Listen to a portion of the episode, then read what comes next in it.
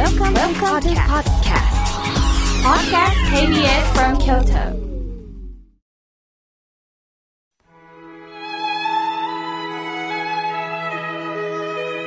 改めまして僧侶の河村明慶です今日の法話のテーマは忘れることの大切さについてお話しいたします二十四節気では間もなく走行を迎えます冬の気配を感じる時ですしいよいよ寒くなるのかなと思うと私にとってこの冬が何よりも苦手なんです。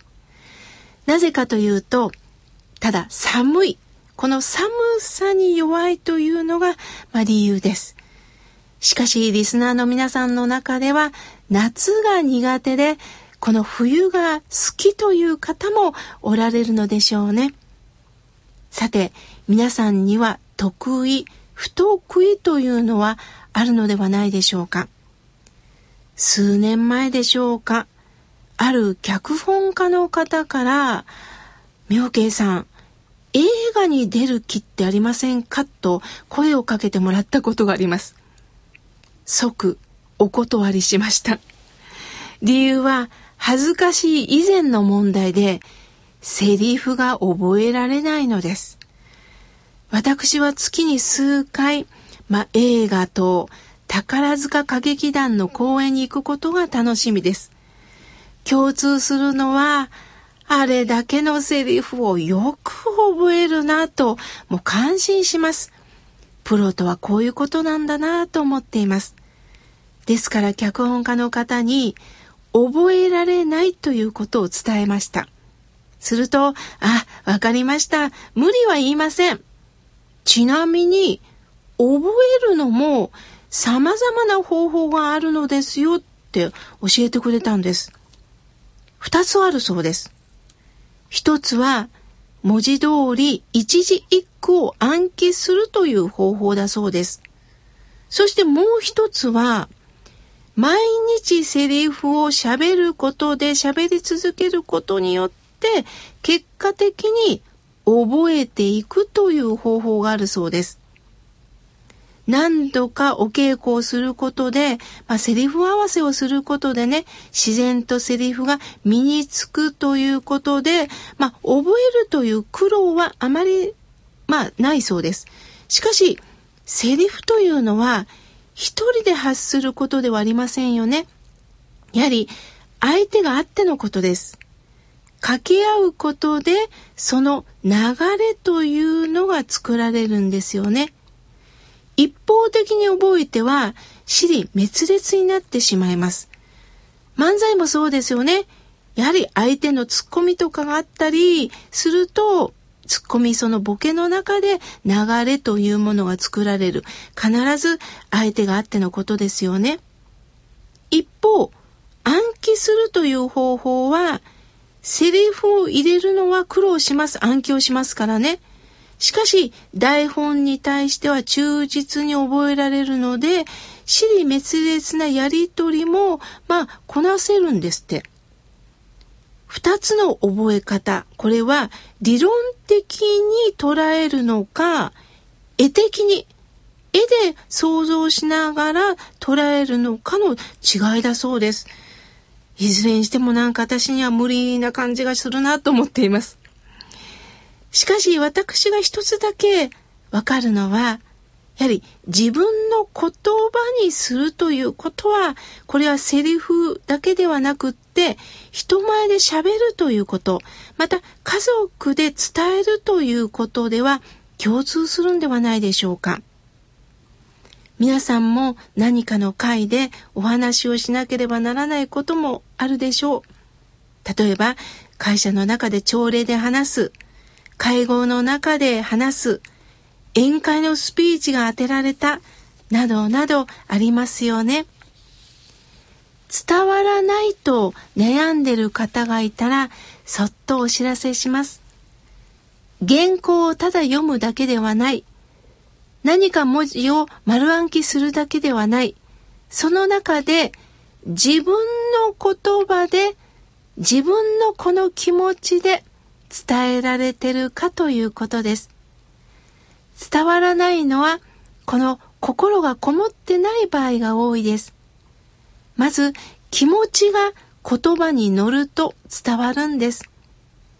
商品を販売するのもそうですよね。はい、いらっしゃい、買ってくださいっていうんではなくって、あ、どうぞどうぞ、こちらにお入りください。この商品、本当に美味しいんですよっていうのとでは全然違いますよね。さて、本題に入ります。人間は完璧には生きられません。失敗したこともありますよね。嫌な思い出もありますよね。私もたくさん恥をかいてきました。法話をする時も間違ったことはたくさんあります。しかし、この間違えたことをいつまでも覚えてしまうとずっと引きずってしまいます。するといざ本番を迎えると、ああ、また間違ったらどうしようかな、どうしようかな、と疑心暗鬼になったりします。するとさらなる間違いを引き戻してしまうんです。だからこそ、忘れるという技術も身につけることは必要だと思います。私たちは記憶していることを良しとするんですが、アウトプットも必要です。外に出していく。これも情報を提供するだけではなくって嫌なことを外に出していくということです。その嫌なこと、辛いことを忘れていくということです。これがなかなかできずに悩んでる方って多いんですよね。自分の失敗をただ忘れるんではなく、もう一度見直し、反省もしなければいけないこともあると思います。しかし、私がお伝えしたいのは、辛いことを嫌なことをずっと引きずってしまうのではなくって、過去は取り戻せません。その時には忘れていく。もう一つあります。他人の失敗も忘れていくということです。私たちは相手のあらを見つけてそこだけに集中して攻撃したりします。この気持ちはね、痛いほどわかります。やはり相手に良くなってほしいと思って、あなたのこういうところが良くない。過去あなたはこういうことをしてきたでしょうということを何度も繰り返し言いたくなる時はあるんですが、怒りの中にとどまると次へ進めません。私も成長しませんし、相手も成長できないんです。人間は必ず失敗を繰り返しながら成長しているということを忘れないでください。そして時は流れています。諸行無常。常がないよ。この私もこの時の中で生きてるんです。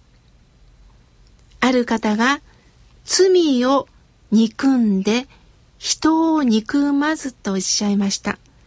罪を憎んで人を憎まず。罪はしてはいけないことです。しかし、その人までも憎んでしまうと、その人はそこで止まってしまいます。罪を経験に罪を詫びながら、ここから一歩ずつ歩むことしかできないんですね。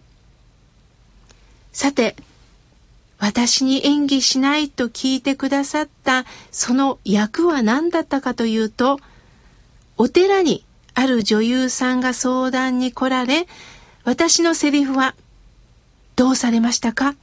の一言だけだったそうです。なんだ、長いセリフかと勘違いしてましたが、いかに私の思い込みが強いかなんですね。まあ結局そのシーンはね、なくなったそうです。まあよかったよかった。こういう時に親鸞上人がおっしゃるようです。妙慶よ、道をそらすな、うぬぼれるな。ちょっとお声をかかっただけでなびくな。仏道一つだよとおっしゃってるようです。本当ですよね。ただ仏法は聴聞に極まることなく、何度も何度も聴聞聞いて聞いて聞いていきなさい。分かったということはないんです。やはり、ああ、そうか。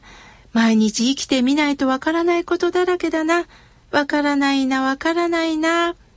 そして、昔の嫌なことも新たに法話を聞くことによって、そうだそうだ。昔のことは流して、相手の嫌なことも流して、新たに教えを聞いていこう。その繰り返して、これからも生きていきましょう。